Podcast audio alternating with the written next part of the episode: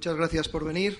Eh, para mí es un honor contar con Pedro Svars, con Juan Velarde, con Victoriano Martín y con León Gómez Rivas para poder debatir las ideas que, he intentado plasmar con mayor o menor éxito en el libro, que es el resultado de una tesis doctoral y con algunas mejoras posteriores. Y bueno, que es el primero de los volúmenes. El siguiente volumen será sobre la obra de Francisco de Vitoria para lo cual voy a hacer otra tesis doctoral en la Universidad Francisco de Vitoria, más sobre el tema de filosofía moral. ¿no? O sea que esto no queda aquí, sino que va a continuar con un segundo, un tercero y no sé, hasta donde me den las fuerzas es para mí una, un motivo vital el, recuperar el legado de los españoles del siglo de oro, eh, que no solo fue fue bueno en el ámbito de las artes eh, sino que y de la literatura sino que también, como veremos, en el ámbito de la filosofía moral, del derecho e incluso de conceptos económicos, aunque no hablaran exactamente de términos de economía, eh, a la hora de analizar el, tráfico comercial que había con como consecuencia de la primera globalización que se produjo a la hora de descubrir eh, América, pues eh, al analizar esas disputas morales surgieron una serie de, ideas y de conceptos que ellos fueron plasmando como conjunto de autores en sus libros y que es lo que he intentado resaltar en el libro. Eh, no voy a, voy a, vamos, eh, yo creo que lo mejor es hacer un debate lo más amplio posible. Así que, como le había comentado a los, participantes, vamos a intentar eh, abordar siete puntos. El primero de ellos es la importancia de Francisco Vitoria y su influencia en autores posteriores. El segundo es si se puede establecer una clasificación de Escuela de Salamanca y cómo sería esa clasificación. El tercero es la importancia de Juan de Mariana también y, el conjunto de instituciones y la influencia en, autores posteriores. El cuarto es eh, la clasificación en una para poder meter a Juan de Mariana y otros autores en una escuela española más amplia, eh, porque no solo hubo la Universidad de Salamanca, sino que hubo otras universidades como la de Sevilla, la de Valencia, la de Palencia, la de Alcalá de Henares. El quinto sería eh, ver también los principios de funcionamiento económico que pudieron identificar estos autores en los siglos XVI y XVII, fundamentalmente el XVI, y luego también su posible influencia en Europa y en América. Eh, así que, sin más, eh, yo creo que voy a ceder la palabra a, León Gómez Rivas para que pueda moderar las intervenciones. Vamos a intentar que sean breves, de tres, cuatro minutos para cada uno de estos puntos, de forma que como son siete, cuestiones, podamos hablar entre todos unos 20, 25 minutos y bueno, poder atacar todos estos puntos, que son muchos y, daría para, para, varias, eh, para varios debates.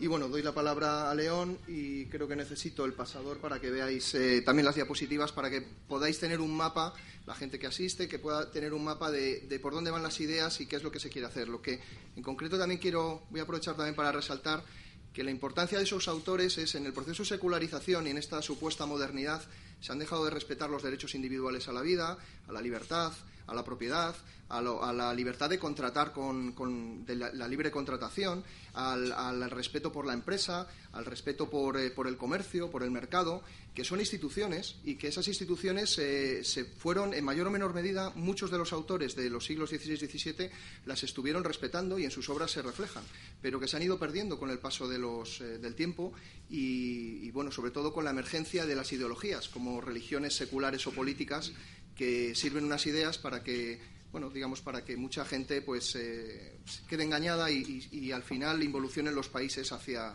hacia dictaduras. ¿no? En fin, eh, creo que el antecedente de la democracia liberal, del constitucionalismo y del gobierno limitado, sobre todo, del mercado y de la protección de derechos y libertades individuales están estos autores. Y si queréis, pues empezamos ya el debate con, dando la palabra a, a León. Gracias, Ángel. Gracias a la Fundación Rafael de Pino que nos acoge.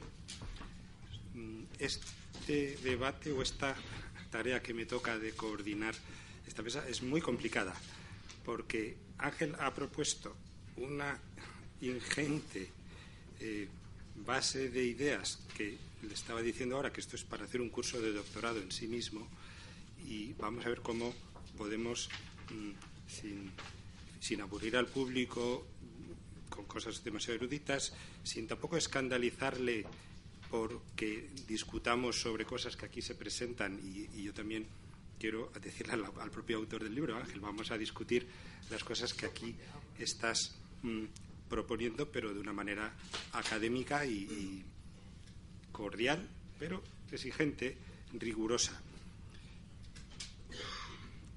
Porque, en definitiva, que es la preocupación de, este autor, que Ángel también tiene el mérito pues, de, estar, de estar trabajando en la función pública, pues ha hecho un doctorado, aspira, nos ha dicho ahora, a hacer otro, y, tiene una preocupación porque la Escuela de Salamanca no reciba en el ámbito académico eh, la, atención que merece. Y yo creo que ya de entrada ves que sí. Eh, y en el ámbito académico, podríamos decir, a este lado de la mesa, ya es, ya es, ya es otro lado también desde un punto de vista pues del interés eh, de la atención pública y hay instituciones, y el Centro de Diego de Covarrubias, en el que pertenecemos varias personas que estamos aquí, eh, eh, con su presidente de honor, don Juan, pues están trabajando. Victoriano Martín en la Universidad Católica de Ávila está poniendo en marcha un centro Luis de Molina.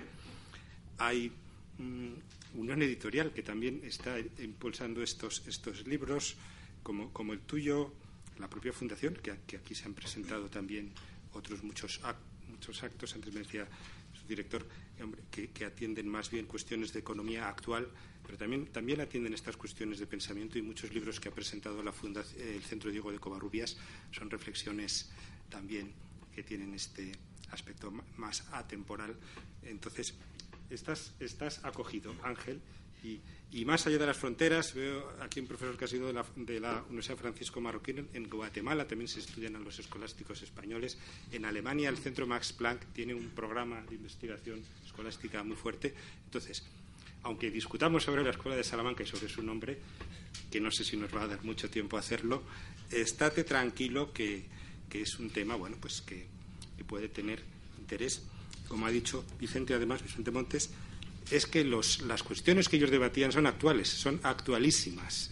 Esos cambios tecnológicos y esos problemas morales que estamos viendo ahora mismo mm, cuando todo lo que se escribe de Juan de Mariana como su crítica al poder, a la corrupción del poder, le lleva a la cárcel, eh, es que no sé, el duque de Lerma no es muy diferente de muchos políticos. En fin, pues por todo esto tiene sentido esta mesa. Vamos a ver cómo solventamos eh, todos los contenidos. También, mm, eh, bueno, pues vamos a dar la palabra de manera diferente. Don Juan va a abrir un poco la, sesión con una exposición un poquito más larga y luego ya iremos eh, siguiendo el hilo de las, de las diapositivas. Muchas gracias. Juan, adelante. Muchas gracias. Muchas gracias por volver a esta institución y muchas gracias también porque eh, me parece que merece la pena eh, hablar eh, sobre un libro importante. un libro importante porque confieso que he leído y subrayado noticias, planteamientos, aportaciones variadísimas con verdadero entusiasmo tras haber tenido entre mis manos esta obra. En este volumen, ¿qué es lo que lo centra? El padre Mariana. Pero en torno a él surge un planteamiento que me atrevo a decir que es de ampliación notable de la Escuela de Salamanca. En la etapa de la economía imperial de España, vinculada con el Mediterráneo por un lado, con Flandes y las alianzas en el mundo germano por otra, que además en tiempo de Felipe III había consolidado la proyección hacia el Pacífico debido a la incorporación de Portugal, y además se encontraba nada menos que a punto de controlar todo el continente americano, desde los grandes lagos hasta el Cabo de Hornos, y por eso al leer este libro se contempla la posibilidad de que, mirado desde ahora y de los planteamientos de ahora, de que hubiese surgido una especie de espacio colosal, nada menos que como consecuencia de un impacto que se desarrollaba precisamente hacia actuaciones liberal capitalistas vinculadas con la Escuela de Salamanca un espacio muy grande desde el punto de vista económico, eh, etcétera, etcétera, y eso eh, eh, que estaba vinculado con, bueno, qué había ocurrido con la polémica alrededor de las entidades de interés, que ocurría con las entidades de crédito que aquí nacían continuamente qué es lo que ocurría con poner orden en el mundo financiero, qué es lo que ocurría con eh, no crear situaciones inflacionistas, que es lo que luego vamos a encontrar en el Daimonete, mutaciones de Mariana, etcétera, etcétera. Todo eso que es el orden económico liberal capitalista en muchos sentidos, todo esto había surgido ahí y había un espacio gigantesco eh, para que, bueno, se viniese abajo lo que podríamos llamar la revolución del neolítico, que hasta entonces había existido. Bueno, ¿por qué eso no tuvo lugar? Esto yo me lo planteo eh, eh, desde el punto de vista de, bueno, las ideas crean realidades inmediatas. Eh, Keynes dijo cosas muy bonitas sobre esto, pero lo que no dijo es que si inmediatamente generasen las ideas esas realidades inmediatas. Porque, ¿qué faltaba allí? Faltaba una cosa que yo he encontrado en este libro de manera clara, mirándolo continuamente, algo que, por otra parte, encontré una vez en una frase de Eugenio II. En su Philosophorum está hablando de lo que ocurrió en el famoso concurso de Juan Bernoulli para tratar de montar eh, de una vez el cálculo diferencial, donde, bueno, se mandó a un alemán llamado Leibniz y resolvió el problema. Y se mandó a un inglés llamado Newton y resolvió el problema. Y se mandó a un eh, francés, el marqués del hospital, y resolvió el problema. Y se mandó por otra parte, porque se peleaba con él, a su hermano Bernoulli, eh, que era suizo eh, francés, suizo, perdón, meridional, y resolvió el problema. Y señala en eso, a mi juicio, muy bien Eugenio II. Dice, nosotros, gente hispana, no entramos en esa cuestión. Y eso es lo que ocurría con la universidad y el pensamiento español de aquella época. Que las matemáticas, las otras cuestiones eh, relacionadas con la ciencia, la técnica, etcétera, a mí eh, me contó Antonio Tobar cuando llegó el primer libro de matemáticas mínimamente serio a la Universidad de Salamanca muy entrado el siglo XIX. ¿Qué se llama en la Universidad de Salamanca en matemáticas? Cuestiones de astrología. Que si la Luna en, combinación con, eh, eh, con Marte había hecho no sé qué, con lo cual había que hacer no sé qué cosas. Eso me lo contó Antonio Togar. Y eso, las matemáticas, las ciencias, etcétera, la Universidad Española las tenía al margen. Y por eso yo me encontré eh, con que la base la había, la había Mariana establecido. Había, es el momento en que la partida doble, pues en España la tenían no solo los empresarios, la tenían también el sector público. Y yo lo he investigado un poco desde cuando estuve en el Tribunal de Cuentas y ahora se va a publicar una cosa sobre, sobre eso, de homenaje a, un, eh, uno de ellos, y bueno, las decisiones del Consejo de Estado, etcétera, etcétera, era que había que tener partida doble eh, para aclarar y señalar las cosas. Ese lado lo teníamos, pero no teníamos en absoluto el lado científico. yo me encontré en una tesis doctoral eh, de la provincia de Valladolid que llevaban hasta dos y tres contabilidades diferentes una para los socios, otra para la hacienda, otra eh, para él mismo saber lo que ocurría, etcétera, en eh, Medina del Campo, en los, eh, las gentes y los empresarios de Medina del Campo. Esa base y las ideas que habían surgido de Salamanca estaban preparadas. Nosotros teníamos solo ese, ese hueco, ese hueco tremendo. Y eso yo recuerdo haberlo hablado con Marjorie Graham en una reunión en Gijón, donde eh, estábamos planteando eh, una cosa de Manuel Agares. Eh, Manuel Agares había estudiado, había planteado una cosa sobre Tomás de Mercado. Y Tomás de Mercado señalaba que España, como consecuencia de que tenía los tres puntos básicos de la economía mundial, que era Sevilla, Cádiz, Sevilla, por un lado, Lisboa por otro, y por otra parte Amberes. Tenía, más potencia financiera eh, que España en aquel momento y se planteaba eh, Lagares. Bueno, esto yo creo que tenía razón. Y me dice Marjorie, claro que tenía razón, pero es que en España había otro hueco eh, que no existía. Yo, por lo tanto, no es que yo haya eh, planteado esto como una cosa, pero al leer este libro me di cuenta. Hay una aportación extraordinaria, espléndida, en ese sentido de, eh, de Mariana, pero está faltando algo en aquella España. Había una base para el capitalismo liberal y que creciese de manera considerable, pero bueno, nos faltó algo que en el mundo de los Leibniz, etcétera, un poco después iba a acabar ocurriendo y por eso ha hecho muy bien este libro en hablar de Locke, hablar de Adams, etcétera. Esos ya tenían otro planteamiento eh, totalmente eh, diferente a él. La aportación extraordinaria, a mi juicio, de Ángel Fernández Álvarez es, por una parte, enlazar a Mariana, ya creo que de una manera definitiva, eh, con lo que podríamos llamar el mundo de la escuela de Salamanca. Y eso es realmente muy importante. Pero por otra parte, señalarnos la existencia en él de un valiente. Yo, en las valentías de Mariana, las, cuando yo me leí historias y demás sobre Rousseau, me encontré con que Rousseau había sido muy valiente, se había atrevido a decir y a escribir toda una serie de cosas.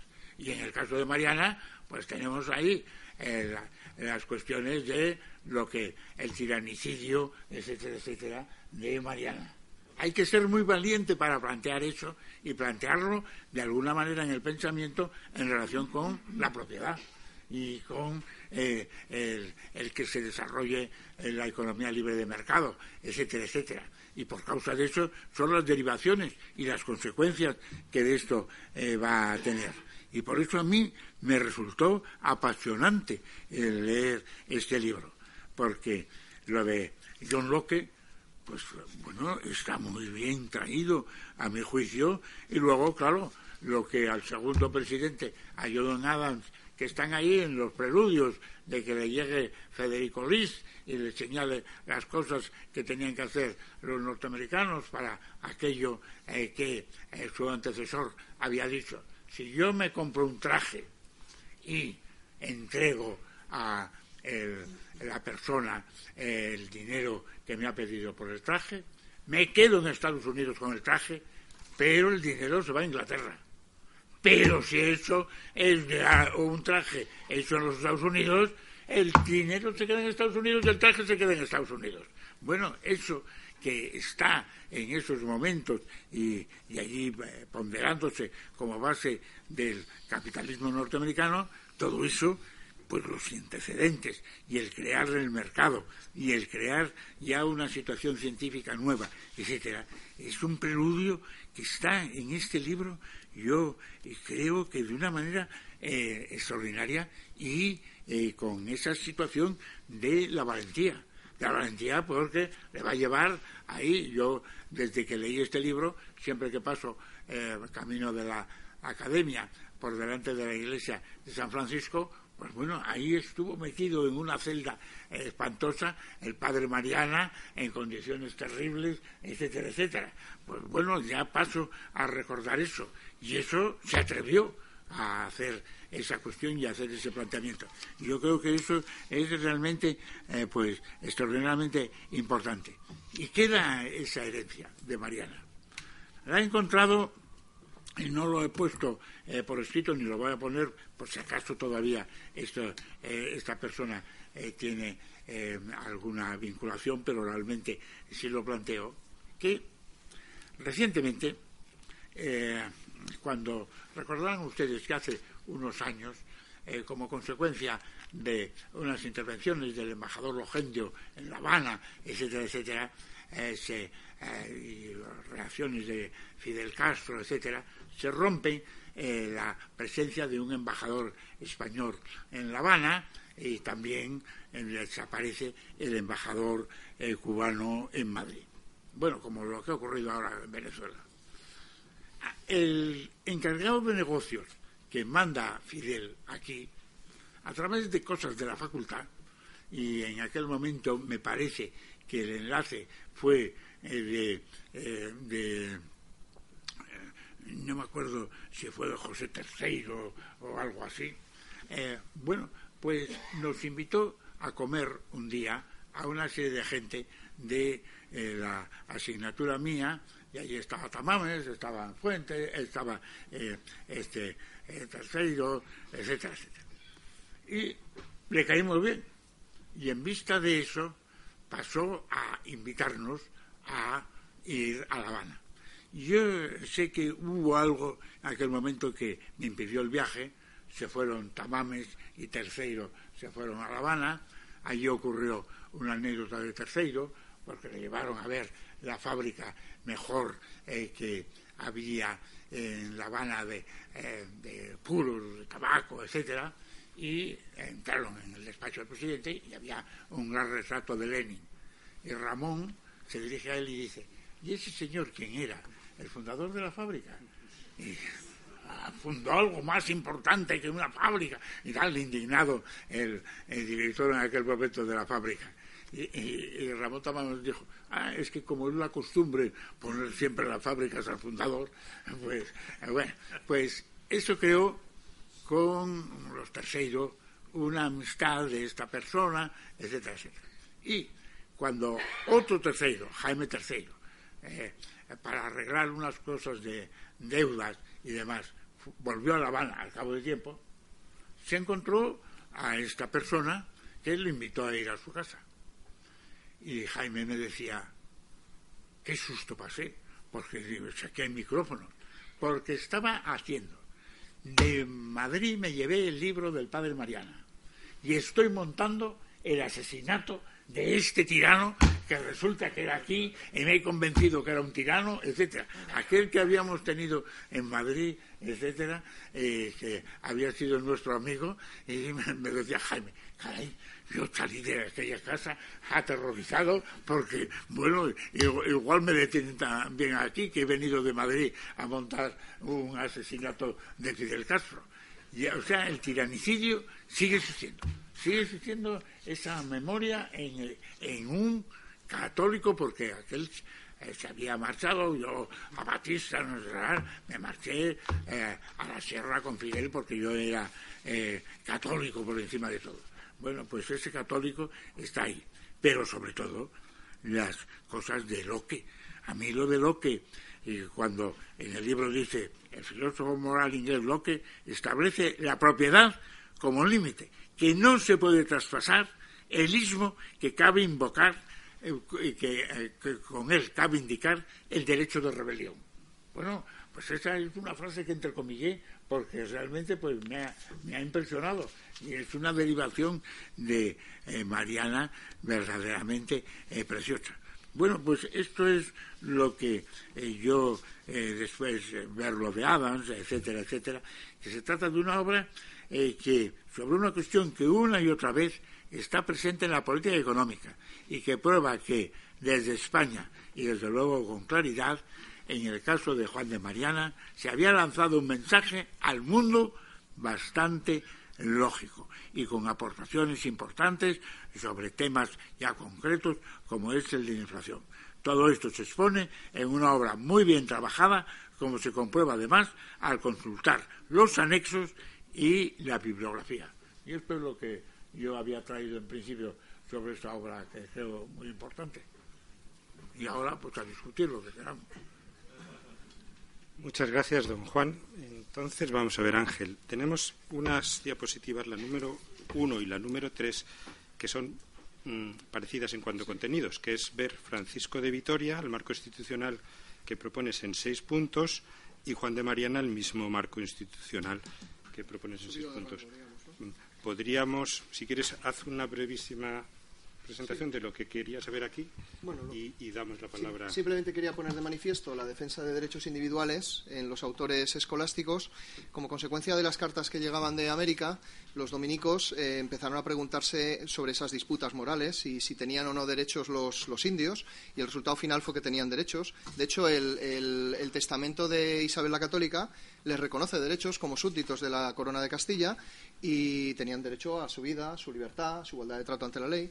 La propiedad privada es verdad que no todos los autores la defendían con el mismo grado de intensidad, pero sí se puede ver una gradación en el nivel de, defensa de esa, derechos de propiedad desde la orden de los dominicos hacia la orden de los jesuitas, que es lo que se ve al comparar eh, Vitoria con luego comparar Mariana, que Mariana la, lleva como límite frente al gobierno y dice que cuando hay cambios en las leyes eh, se está eh, el, también utiliza el principio de consentimiento de los ciudadanos, porque son los soberanos que ceden en fideicomiso al rey y su corte, es decir, a lo que sería el gobierno en esos momentos, porque el Estado todavía era muy incipiente y no se puede hablar con propiedad de un Estado como lo que conocemos hoy en día, sino un gobierno más bien limitado, pues ese rey y ese gobierno no podían hacer cualquier cosa. Entonces, el, eh, ellos también tratan los asuntos del mercado y del comercio internacional. Es verdad que no con un, con un grado de librecambismo, sino que muchos de ellos son, son eh, digamos, mercantilistas, pero hay, hay, algunos que sí. Por ejemplo, Mariana solo concede los, los, monopolios en el caso de que, haya, de que hayan sido obtenidos eh, esos monopolios como,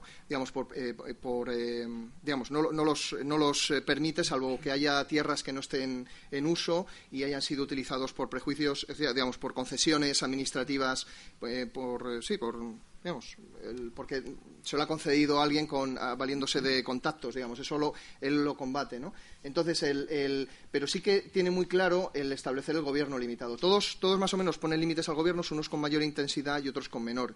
Pero desde luego Juan de Mariana sí que establece que si ante cambios de leyes tienen que preguntar a los, a los ciudadanos, o sea, tiene que haber principio de consentimiento de los ciudadanos, ante subidas de impuestos tiene que haber principio de consentimiento de los ciudadanos, lo que es revolucionario hasta hoy en día, y sobre todo ante la alteración del valor de la moneda, tiene que haber principio de consentimiento de los, de los, eh, de los ciudadanos, del pueblo. Y si no hay ese principio de consentimiento, esa persona, ese gobierno, es un tirano. Y como consecuencia de ser un tirano, se puede actuar en contra e intentar derrocar a ese, a ese... Esas mismas ideas se pueden ver en Locke también. Entonces, lo, único que Locke solo habla de cambio de gobierno, no se atreve a ir tan lejos como Mariana, porque Mariana lo que dice es que se puede, es, es, lícito intentar cambiar el gobierno, o sea, ese derecho de rebelión, pero, pero claro, en última ratio, solo en última ratio, también, también ante los tiranos, eh, él admite que pueda haber una. Entonces, lo que hace eh, que pueda haber el asesinato de ese, de ese, de ese tirano, como puede ocurrir, por ejemplo, pues eh, con casos como los de Cuba o los de Venezuela, ¿no? Y digámoslo claramente, aunque sea políticamente incorrecto, pero si, hay, si está muriendo gente y si está, pues esos tiranos también lo, él, él veía lícito el poder derrocarlos hasta el última, la última ratio, hasta el tiranicidio, ¿no? Entonces, sí que puedo. Yo lo que observo es que en, Francisco Vitoria, que he, puesto las mismas ideas, hay un corpus de ideas que son muy parecidas, aunque no las traten exactamente igual, porque claro, cada uno es un autor diferente, pero sí hay una defensa máxima en, Juan de Mariana de la propiedad privada y de esos contratos privados y sí y también del principio de consentimiento y la soberanía del pueblo, donde establece límites a los cambios de leyes, aumentos de impuestos y la alteración de la moneda, en donde se adelanta 300 años a, a, Friedman, ¿no? a Milton Friedman con el impuesto inflacionario y, además habla de que esa alteración de la moneda es como un impuesto, con lo cual y, además defiende lo que le hizo, que fue por lo que por lo que realmente fue encarcelado, por, por, eh, decir que el duque de Lerma estaba, estaba alterando la moneda y, no tanto por el, tema del tiranicidio, que fue lo que le, realmente le hizo famoso en, Europa y luego en América, ¿no? Porque eh, Adams buscaba esa obra por ese motivo, ¿no? Porque veía que había ideas que, le servían para montar un marco institucional más desarrollado, ¿no? Por eso buscaban sus ideas. Entonces, espera, no pases, no pases de esa diapositiva. Entonces, quiero pasar, dejamos la, la 3, que se corresponde con la 1, y, vamos a ver todas estas ideas que acabas de plantear, un pequeño debate, eh, pues primero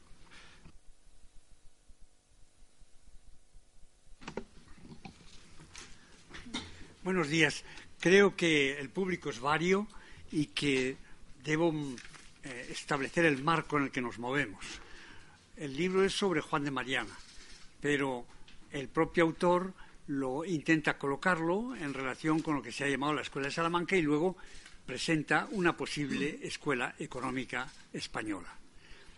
Las ideas de la Escuela de Salamanca em, las ideas económicas y constitucionales de la Escuela de Salamanca revivieron eh, principalmente por las enseñanzas de Francisco de Vitoria, que había estudiado en París y que fue a Salamanca a dar lecciones, nunca escribió nada, ni publicó nada, nunca publicó nada, pero eh, tuvo muchos alumnos.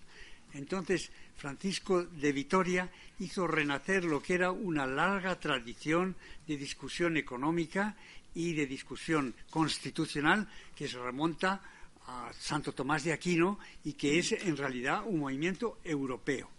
Durante mucho tiempo se despreció la escolástica, no solo española, sino europea.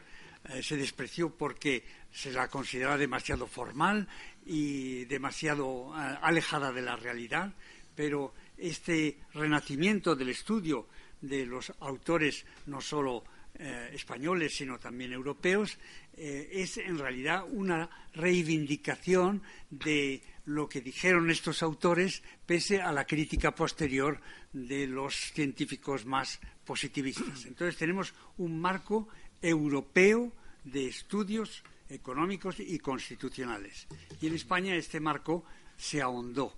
España en aquel momento era el centro del mundo, como ha dicho eh, ha dicho Velarde, y, por lo tanto todo lo que aquí se escribía y se pensaba se difundió, sobre todo si estaba escrito en latín, como mucha parte de estas obras son así.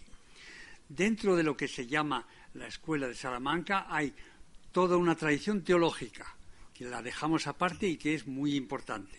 Y luego hay este estudio económico de cómo funcionan las, cómo funcionan las economías después de abrirse las Indias y después de aumentar el comercio y también después de endeudarse los mm, monarcas, sobre todo los monarcas españoles, para poder mantener el imperio en Europa. Y ese endeudamiento da lugar a pensamiento financiero. Entonces, mi, mi opinión al leer el libro es que hay una leve exageración al hacer de esto Em, al hacer de esto la base de una escuela em, económica española. Eh, la ciencia no tiene patria. La ciencia tiene escuelas, sí, pero no es algo que haya que reivindicar para este lugar o para aquel, sino que hay una comitas em, de, estudiosos que cualquiera sea su origen, si, si mm, contribuyen algo, pues da igual que sean españoles, sean flamencos o franceses.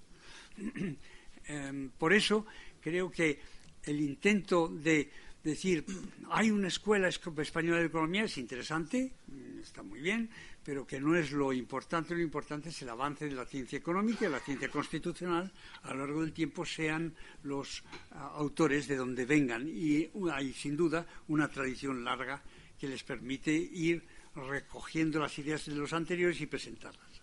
En el caso de Juan de Mariana, me encuentro en este libro con una visión económica em, distinta de la normal, porque el libro de Regge y Regis Instituciones, eh, que es un libro de derecho constitucional, de filosofía constitucional, lo, llama de economía política, porque los mercados necesitan una base de instituciones como la propiedad privada para funcionar. Pero yo he leído ese libro en su día y ahora he vuelto a mirarlo y ese libro no es en realidad un libro de economía, es un libro de cómo limitar los poderes del, gobierno y cómo tiene que ser el príncipe. Y en ese sentido, llamarlo economía política deja de lado todas las contribuciones de economía estricta del propio Juan de Mariana y de los que le habían precedido. Eh, esa denominación eh, indica, si se me permite decirlo, y para que discutamos, indica una visión de lo que es la economía eh, peculiar en el caso del autor. las propuestas, sobre todo en De Monete, es una aplicación de la teoría monetaria, no de Friedman, o no como la de Friedman, porque es muy anterior, sino muy anterior a Friedman, sino que la parte de economía monetaria, de teoría monetaria que tiene este autor no se destaca, ni tampoco se destaca lo que dijeron los eh, de teoría monetaria, sobre teoría monetaria y política monetaria, los autores anteriores. Con que mm, yo veo un, enfoque curioso en esto de llamar de economía política un libro que es de economía constitucional. Luego, eh, e, es cierto que tanto Mariana como los anteriores defendían eh, el libre comercio. Vamos, defendían de derecho natural la libertad de comerciar. Pero eh, España había establecido, más bien Castilla había establecido un monopolio, el monopolio del comercio con las Indias. de eso no hablan. No he, visto ninguno que diga que eh, no debería haber un monopolio de comercio con las Indias. Entonces, digo esto para hacer ver que hay un peligro de un, peligro mm, de anacronismo al estudiar a estos autores. Hay que tener mucho cuidado de establecerlos en su momento. Y ese peligro de anacronismo lo veo en este libro repetido una y otras veces. Siempre es, esto es muy importante porque luego nosotros eh, con Milton Friedman o con otros ah, hemos propuesto ideas de economía política que son que tienen alguna relación con esos anteriores. Entonces, el libro tiene mucho de comentario anacrónico. Y lo interesante sería, y es, y va a serlo en el segundo volumen que escriba, seguro, eh, es establecer el pensamiento dentro de su época y mirar a ver si tenían, habían hecho propuestas de teoría económica que sean válidas, eh, no tanto desde el punto de vista de hoy, sino desde el punto de vista de entonces. Bien, pues esas ligeras críticas son las que me atrevo a hacer, diciendo que este libro es interesante, pero es un poco estrecho de visión y además casi me atrevería a decir que no es el libro de un, historiador de la economía o del pensamiento económico, sino de un historiador constitucional. Muchas gracias, Pedro. Y aquí ¿Puedo replicar? Que vamos a hablar. vamos, vamos a dejar que intervenga Victoriano en este primer bloque y seguimos con el debate.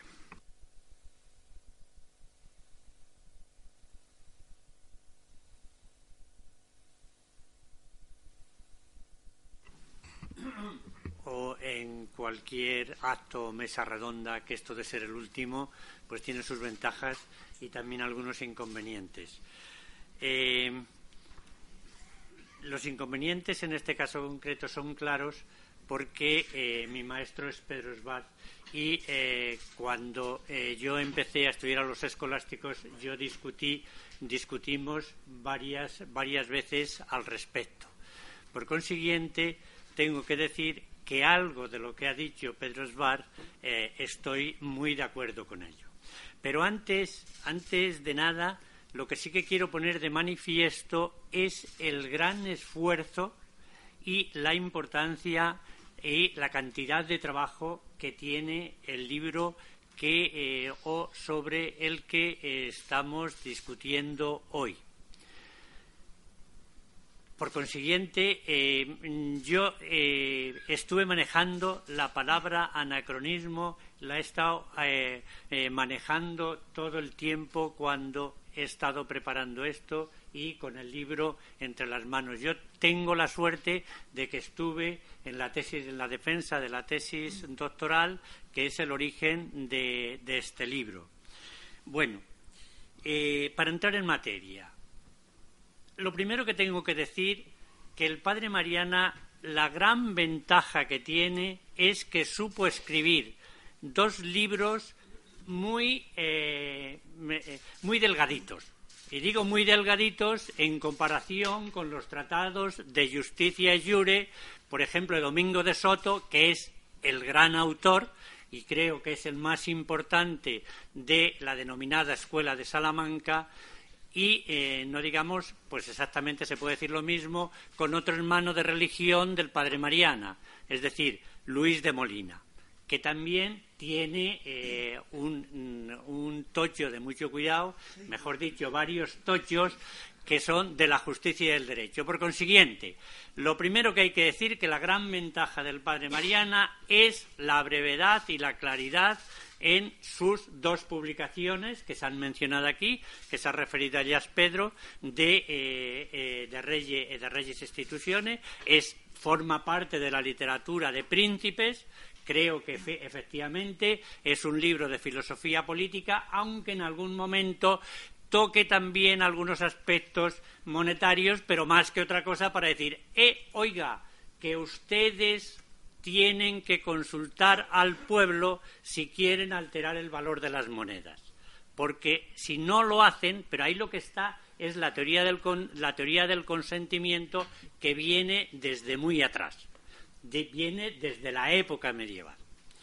Bien, entonces, mm, creo la primera cuestión que tiene una, importancia capital en el libro los libros del Padre Mariana, porque son los que se han leído fuera y luego, aunque se escribieron en latín, pero él hizo traducciones y, por consiguiente, el, español era más, más accesible mm, o mm, tal vez eh, eh, incitaba más curiosidad que, eh, que el latín.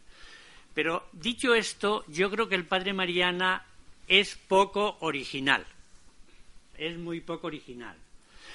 Prácticamente lo que dice de teoría monetaria, que es muy importante porque él contempla por una parte el metalismo, que es lo que creían los medievales que era la condición necesaria y suficiente para mantener estable el valor del dinero, eso él lo hereda de, eh, la, de, la época medieval, que es precisamente en el del ámbito de la Universidad de París que los teólogos se enfrentan con el problema de la reacuñación, de la alteración del valor de las monedas, y ahí la razón o el argumento fundamental que utilizaban estos autores para oponerse era la teoría del consentimiento. Solo en caso de necesidad extrema, el monarca, el príncipe, podía alterar el valor de las monedas, pero siempre que estuviera de acuerdo la comunidad y tan pronto como desaparecieran las circunstancias que habían provocado aquella alteración,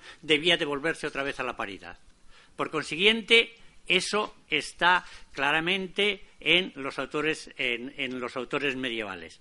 Que los que conocía bien eh, el padre Mariana, pues eran, por una parte, Oresme, Nicolás de Oresme, y por otra parte, eh, mm, eh, Gabriel Biel, y sobre todo, y sobre todo el panormitano, que el, el, padre de, eh, la, eh, de, del concepto de la, de la inflación como impuesto está precisamente en el panormitano. O sea, no es. Es verdad que esa literatura la conocía bien el padre Mariana, entre otras cosas, el padre Mariana había sido alumno de la cátedra de nominales en la Universidad de Alcalá, que se llamaba así, Gabriel Biel.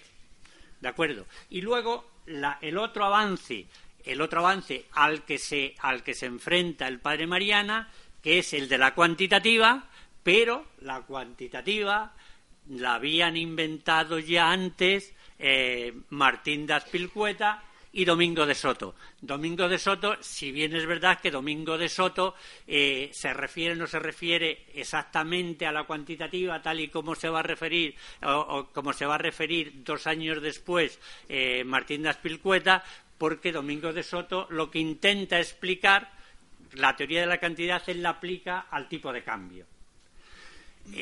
por consiguiente, eh, lo, de la cuantiva, lo de la cuantitativa, que está también en eh, el Padre Mariana, pues eh, es algo que él hereda de la denominada, ahora sí, Escuela de, escuela de Salamanca. Bien, mm, dicho esto, y lo mismo hay que decir en filosofía política la filosofía, la filosofía política de la que se hablaba antes es lo que eh, yo suelo llamar concepción democrática del poder político que está en todos los escolásticos, pero que no sabemos muy bien por qué la facultad de políticas, que es donde se debieran de haber estudiado estas cosas, solo oír hablar de los escolásticos se santiguaban y salían huyendo eran peor que el demonio. Encima habían expirado la dictadura del general Franco. No estoy hablando de memoria, eso lo he escuchado yo en una tesis doctoral en la Facultad de Política. Precisamente la tesis doctoral versaba sobre el concepto de libre eh, albedrío en eh, Luis de Molina y Francisco de Vitoria. Y eh, el director de aquel departamento, que no voy a nombrar, pues, bueno, pues lo voy a nombrar, como lo dice mi maestro, pues yo, eh, además me enseñó a, ejercer de kamikaze muchas veces, por consiguiente lo voy a, lo voy a decir. Eh, un eh, ilustre catedrático de la Facultad de Políticas, que es Antonio Lorza, que escribe mucho en los, en los periódicos, pues él me di, él, cuando yo le pregunté, pero oye, ¿tú has leído algo de, los escolásticos?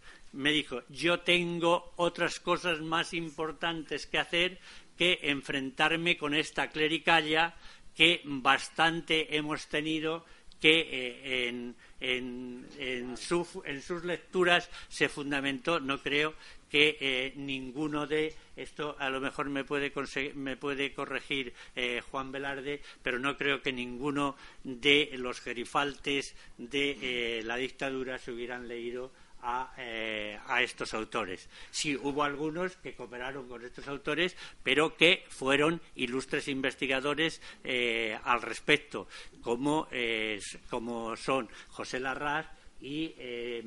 ay, ¿quién hace la introducción? Ullastres. Ullastres. Que precisamente sí que conocían muy bien las, las obras de, de estos autores.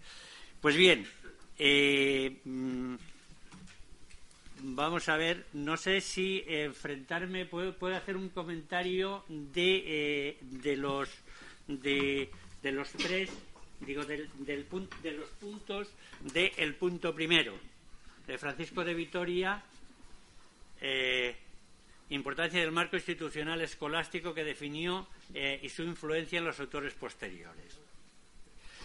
Lo del marco institucional lo del marco institucional, este es otro anacronismo importantísimo. Vamos a ver. Estos autores, como también ha eh, señalado muy acertadamente Pedro Sbar, defienden dos instituciones de capital importancia, que son el Estado y la propiedad privada. Pero dicho esto, la propiedad privada, y esto es muy importante, ellos admiten y defienden la propiedad privada, pero no la garantizan. No, no la garantizan. Ante todo, ante todo, creo que solamente Juan de Lugo habla de la propiedad privada como derecho natural. La propiedad privada, la propiedad privada para todos estos autores es de derecho de gentes. Por derecho natural, todas las cosas son comunes. Y ese principio cede, cede eh, ante, eh, eh, ante estados de necesidad. Por ejemplo, en todos los documentos de la Iglesia Católica, quiere decir la doctrina social de la Iglesia, se construye sobre este fundamento. En caso de necesidad, cualquiera puede utilizar de lo ajeno. La propiedad privada, tal y como la entendemos, tal y como la entendemos en la actualidad y como se entiende desde Hume y Adam Smith, es, eh, eh, por ejemplo, ellos definen la justicia como la defensa de los derechos de propiedad y el cumplimiento de los contratos. Pero eh, en la actualidad, la nueva economía institucional, una de las funciones o, tal vez la función fundamental del Estado es la de garantizar los derechos de propiedad. ¿Qué quiere decir esto? Que la nueva economía institucional considera los derechos de propiedad como un derecho absoluto. Nunca en estos autores aparece la propiedad como un derecho absoluto. Es el derecho de gentes y, repito, en caso de necesidad, cualquiera eh, utilizar, puede utilizar de lo ajeno. Por consiguiente, estos autores sí que defendieron la propiedad privada, pero no la garantizaron, y sí que, sí que eh, tienen una teoría del Estado y piensan que el Estado, una de las cuestiones que tiene que hacer, y aquí el origen está en Santo Tomás, es defender la propiedad privada de los individuos. Bien, momentito. No, vamos a, vamos a cerrar la sesión, si don Juan quiere añadir algo a esta primera gran idea de, mm, análisis institucional, tanto en Mariana como en Vitoria. Si quiere añadir algo, si no, mm, vamos a ver cómo. Ah, a mí. ah, bueno, no, lo sabía. Eh, no lo sabía, que era en general a, todo el mundo. No, no, a mí me parece que estas puntualizaciones son realmente eh, muy interesantes y que eh, de alguna manera acaban sirviendo para que los que nos aproximamos a, estos estudios eh, pues tengamos inmediatamente capacidad de discusión y de debate eh, que en este momento eh, sí me apetecería oír al autor de, la obra eh, los argumentos que tiene, porque en principio las críticas que se han hecho yo creo son unas críticas muy interesantes y que hay que tener en cuenta. Y, y yo mentalmente pues he tomado nota como un loco aquí. Muchas gracias, don Juan. Vamos a ver. Entonces. El autor no se puede contener. El autor no se puede contener. Yo insisto que estamos en un, en un debate cordial. sí, hombre, sí, sí, hombre. Déjalo, déjalo. Pero, por favor, Ángel, tampoco hace falta que nos expliques todas las tesis, sino en, explica un poco exactamente. Voy a ser muy breve. A ver. No, te lo crees. Voy a intentar ser muy breve. A ver. Eh, lo que intento reflejar en la obra es una tradición de libertad, ¿vale? Y se explica al principio que eh, Aristóteles y la patrística cristiana, y luego una serie de autores como Tomás de Aquino y Alberto Magno, y luego los escolásticos españoles, eh, identifican una serie de instituciones, lo que yo llamo instituciones. Con eso no quiero ir hacia un anacronismo. Está claro que las instituciones se hablan hoy en día. El, sentido de las instituciones que yo hablo son patrones de instituciones morales, como hablaba Hayek. Es un sentido hayekiano, de, patrones de comportamiento adquiridos por la población y por unos gobernantes. ¿vale?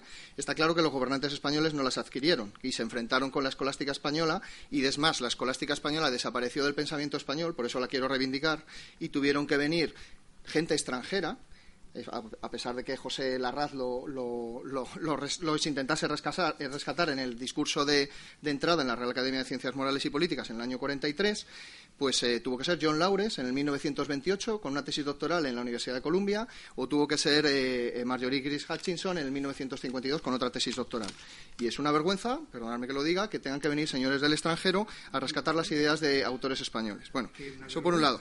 Entonces, pues sí, porque aquí, por ejemplo, en, la recopilación de las obras de Pi Margal, que era un político, político federalista y un político rupturista con el marco institucional de España, lo que hace es, en vez de resaltar la obra de Mariana para que se lea su obra, en la introducción de esa, de esa obra, de la recopilación, lo que hace es decir que Mariana era un publicista, cosa que es absolutamente falsa. Entonces, eh, con, esos, con esas introducciones, esos estudios introductorios a las obras de Mariana, lo que hace la gente es no leer a Mariana. ¿Por qué? Porque las, obras de Mariana son peligrosas para el poder político.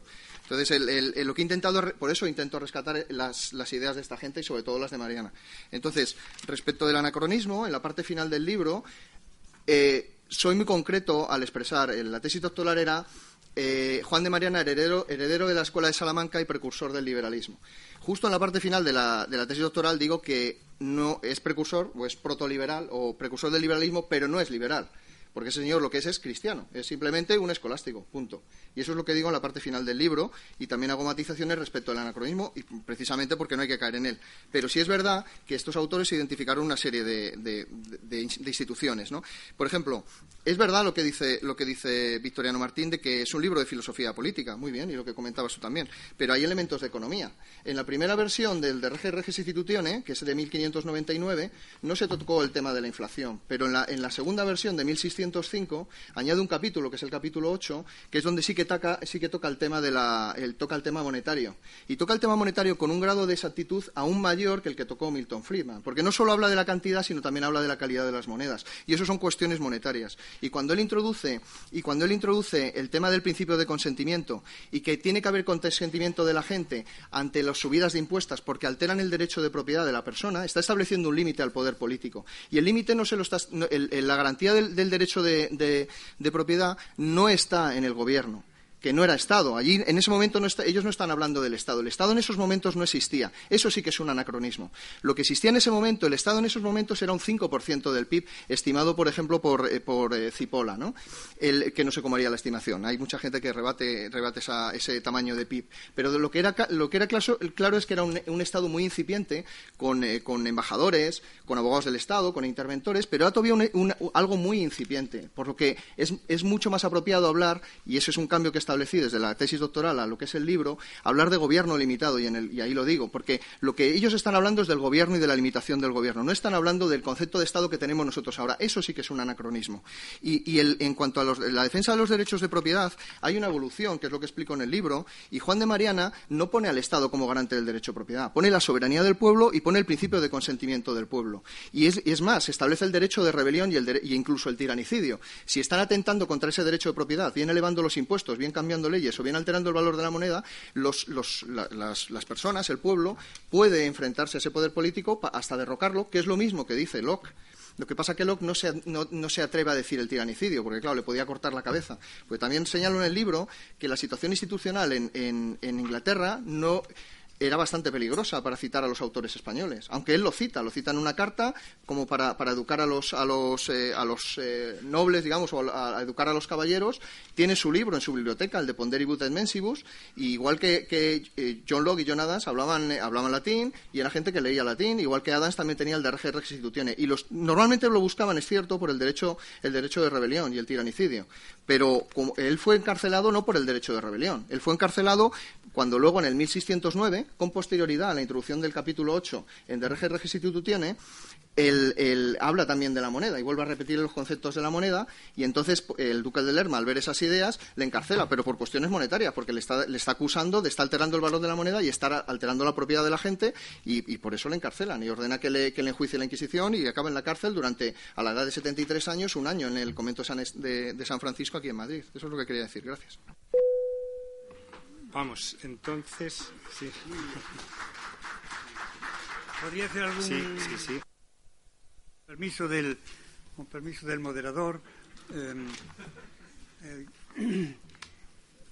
este, ese libro necesita más. Em, sí, ese libro necesita un poco más de ponderación. el entusiasmo de la juventud eh, le lleva a hacer patriotismo, patriotismo científico. Y veo que la última frase del libro, en la conclusión, nos dice, Juan de Mariana representa en el ámbito de las ciencias humanas lo que Miguel Cervantes significa para la literatura universal. Sin duda debemos insistir con orgullo en el reconocimiento de la importancia máxima de los escolásticos tardíos españoles en la historia del pensamiento mundial. Esta segunda frase está bien, pero quizá a la altura de Cervantes sea eso, el entusiasmo de la. un hispanista alemán. Lo dijo un hispanista alemán. Pues, eh, pues me alegro. que está citado en el libro, además. Muy bien, pues lo dijo un hispanista alemán, pero me parece una pequeña exageración. Bueno, pero lo dicen los de fuera, no los de dentro. ¿Y qué pasa si.? Bueno, es igual. Luego, hay falta en este libro de formación y teoría económica. Mm, por ejemplo, al hablar de la teoría cuantitativa, que es la que relaciona la cantidad, la oferta de dinero con la inflación, nos dice el autor que Mariana no solo se fijó en la cantidad de dinero, sino también en su calidad. Mm, es lo mismo, porque cuando se reduce o se aumenta la cantidad de dinero, la calidad del dinero eh, disminuye. Y lo dice el propio Mariano, que todo sale lo mismo.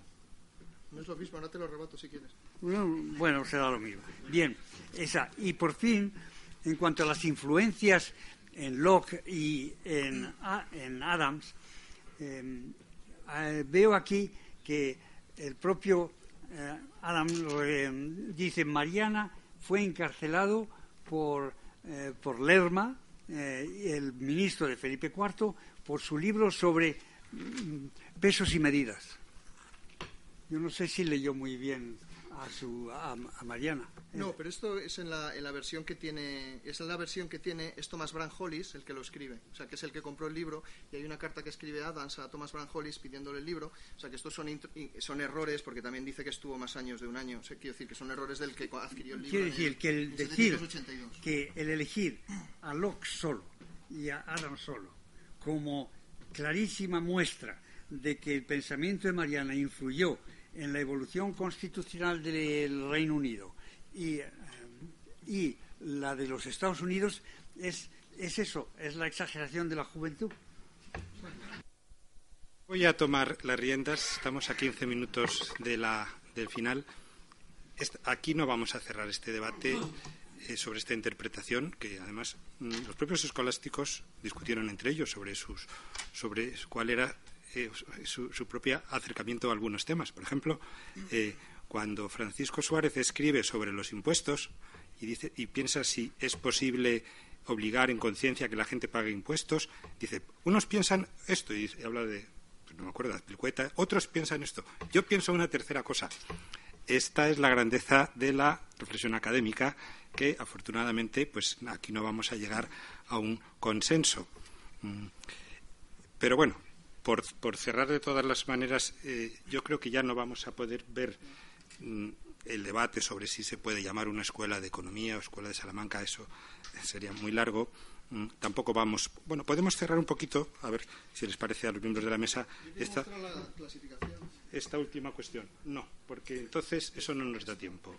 Ángel vamos a ver el final que es. Hemos hablado de lo que hemos hablado de Adams. Bueno, pues vamos a ver eh, eh, hasta qué punto eh, se puede hablar de una gran influencia, de una pequeña influencia. Si es legítimo hablar de influencia, pues ya es algo. Bueno, Victoriano.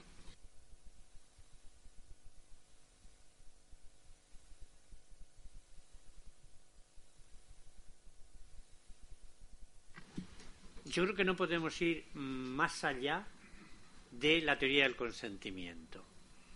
Eh, al menos en lo que yo he estudiado de estos autores y eh, lo poco que sé de ellos lo he aprendido eh, leyéndome de Justicia Jure Domingo de Soto, mm, de Indis, que efectivamente no es original, no salió de la pluma de Francisco de Vitoria, sino que de los apuntes de algún alumno aventajado, Mm, yo no he encontrado nada, entre otras cosas, porque ellos no hablan de gobierno, ellos hablan del príncipe, ellos hablan de, mm, eh, pues no sé ni tan siquiera si hablan de, no sé si tan siquiera hablan del Estado. Lo que sí que es verdad es que ellos, con la teoría del consentimiento, ponen límites al poder político. Y yo no sé si podemos decir algo más al respecto. Y quiero decir también, respecto a lo de la propiedad privada, efectivamente, en los escolásticos el, el, el, hecho de que en caso de necesidad cualquiera puede utilizar de lo ajeno, ahí el Estado no pinta absolutamente nada. Ahí lo que eh, la, la, razón que mueve esto es, el, la, es eh, la tradición eclesiástica e incluso la tradición bíblica, es decir, es la concepción moral de la Iglesia, que luego ha venido denominándose doctrina social de la Iglesia. Pero lo que es un hecho es que en los escolásticos la propiedad privada no está garantizada. Pero mm, eh, esto es compatible con que desde la época medieval que son, que son las influencias, repito, y hemos dicho aquí varias veces, que recibe el padre, el padre Mariana. Él estuvo enseñando al final, hizo su tesis doctoral en la Universidad de París, estuvo enseñando en la Universidad de París. Él recibe eh, pues eh, toda la corriente de eh, voluntarismo y el nominalismo y de los derechos subjetivos que aquí no hemos hablado de ello, pero efectivamente es otro aspecto importante. Pues bien, el derecho subjetivo paradigmático, el ejemplo de derecho subjetivo paradigmático es la propiedad privada, con sus limitaciones, pero eso yo creo que también hay que, eh, hay que, hay que resaltarlo. Y de momento. Mm, Don Juan Velarde, ¿quiere añadir algo a esta serie no, yo, yo lo que eh, tengan ustedes en cuenta es que no eh, me he dedicado a estudiar a fondo eh, los temas de la Escuela de Salamanca, de las derivaciones, etcétera, etcétera. sí, el aprender en libros y en estudios de, de estas personas. Y como consecuencia de esto, yo creo que siempre, desde el punto de vista científico, el hacer limitaciones siempre es bueno. siempre es bueno porque exactamente las cosas pues no ocurren como a uno le apetece eh, que deberían suceder. Y en cuestiones de pensamiento económico, pues antiguo no digamos al tratar de encajarlo perfectamente en situaciones actuales. Y en cuestiones de mm, derecho público, pues también. Yo eh, me he encontrado, como consecuencia de este debate, un momento en que eh, le apunté eh, silenciosamente una cuestión a Victoriano, que es de qué manera gentes, pero absolutamente católicas, han recientemente recibido con entusiasmo el mensaje del Henry Jorgismo, porque, bueno, ¿qué es eso de que el suelo pueda ser propiedad de personas privadas? es algo que lo entregó eh, Dios a todos y es de todos y por lo tanto no es eh, propiedad, no puede haber propiedad privada del suelo eh, agrario concretamente. Y esto es el entusiasmo que yo vi manifestar, porque el, el georgismo ahora da la impresión de que se ha sumado, pero yo todavía en épocas eh, ya licenciado en la facultad, etcétera, he recibido eh, visitas, mensajes, me han entregado libros, etcétera. Allí en la academia un académico famoso pues dejó toda una colección grande de libros sobre esto y era muy católico, y muy católico. Y por lo tanto, sí, la Iglesia Católica, y eso tiene que haber influido en Salamanca a la fuerza, a la fuerza porque era algo vinculado con la teología católica. Pero vaya, eh, pero aparte de eso, eh, la aportación que me encontré no rigificó nada de la aportación y de la influencia que tuvo fuera. Porque eso yo creo que hay que destacarlo. ¿eh? Hay que destacarlo que de pronto lo que cite a esta persona. Porque bueno, en principio Mariana y a Inglaterra y esos temas, y que de pronto hay un cuadro en la obra de las mismas manifestaciones de Locke en relación con las mismas manifestaciones de Mariana que, realmente me ha impresionado. O sea, es, una cosa, un cuadro doble eh, que también se hace con Adams. Pero Adams, después de todo, era un derivado, era un político. Y eso era más fácil. Pero que en Locke caray, se digan las cosas que se dicen en relación con Mariana, yo creo que es una aportación importante, me parece a mí. Pues muchas gracias, don Juan. Vamos a ver, Ángel, vamos a dar cinco minutos para que hagas un... Se quite la espina. Eh, sí, y, digamos, deportivamente también veas que, qué cosas hay aquí que puedan ser objeto de revisión eh, y después yo voy a usar dos minutos más y a las dos en punto nos levantamos de aquí. Vale, muchas gracias. Eh, bueno, quiero agradecer a todos la participación. De verdad que para mí es un honor que, estéis aquí conmigo para debatir estas ideas, por más que me entusiasme o no. Le agradezco muchísimo a todos. Y, a ver, la importancia de las ideas de los escolásticos estriba precisamente en la, en la defensa de los derechos de propiedad y en la defensa del principio de consentimiento. Es verdad que no todos ellos defendieron el derecho de propiedad en, una categoría máxima, pero el hecho es que, como mi tesis doctoral iba sobre Juan de Mariana, en Juan de Mariana sí hay una defensa del derecho de propiedad como límite al poder político. La verdad que lo exacto sería decir límite al poder político, ni gobierno limitado, ni siquiera Estado, porque desde luego no lo comentaban y ellos hablaban de príncipe. ¿no? Entonces, sí como límite al poder político. Y eso es muy importante porque las ideologías modernas, de esta supuesta modernidad, eh, estudiadas como, que lo mencionaba antes de que iniciáramos el debate, estudiadas como se pueden estudiar, y eso lo hizo Eric Vogelin en el año 38, como consecuencia de ello fue perseguido por los nazis y tuvo que huir de Austria a Suiza y luego a Estados Unidos porque le tenían en la lista negra para matarle. Y él comparó las ideas de la antigua religión, de la, religión del antiguo Egipto, de Akenatón, con el nacionalsocialismo.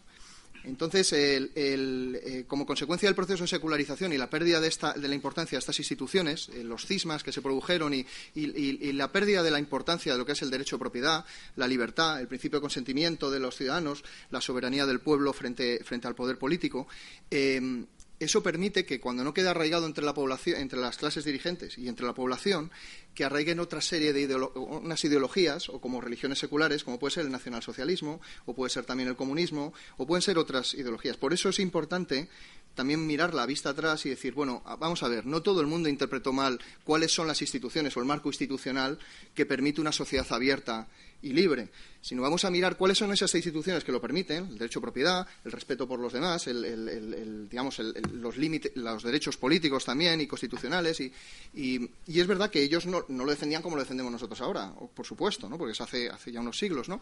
pero sí que tenían esas eh, arraigadas esas, esas instituciones al analizar los, los, lo, que, lo que estaba sucediendo en la colonización de América. ¿no?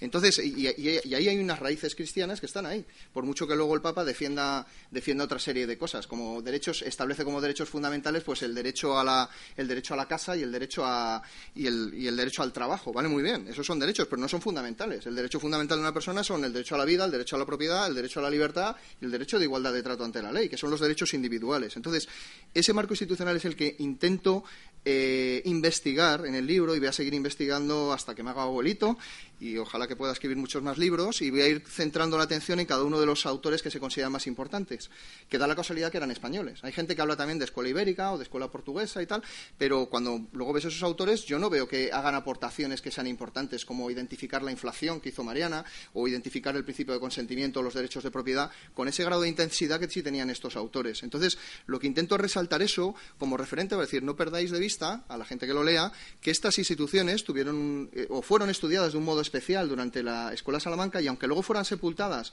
y no se vieran en las universidades españolas hasta que fueron rescatadas en el siglo XX por una serie de autores, pues eh, que son importantes. Ese es, el, ese es el, mensaje del libro, ¿no? De, ojo, que hay una serie de autores que son españoles, que han estudiado muchos en la Universidad de Salamanca, pero que hay otros que han estudiado en la de Alcalá de Henares, y hay otros que han estudiado en la de Sevilla, y hay otros que han estudiado en la de Valencia, y esos autores son importantes. ¿Por qué? Porque supieron eh, identificar cuáles son las instituciones que mueven una sociedad abierta. Ese es el mensaje del libro y lo que quiero que quede en la mente de cada uno de vosotros. Muchas gracias. Bueno, yo creo que lo has conseguido, Ángel. Aquí eh, has reunido una mesa eh, de, altísima calidad. Tenemos un público al que le agradecemos mucho la presencia aquí.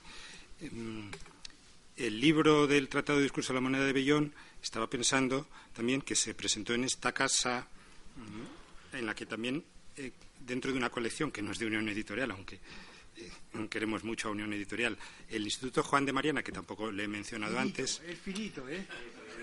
Esta es la vieja edición que hizo Lucas Beltrán, pero que no está, no está disponible. Y entonces, muy recientemente, el Instituto Juan de Mariana ha iniciado una colección, eh, primero con el Tratado de Discurso de la Moneda de Bellón, que se lo pueden encontrar y lo pueden comprar.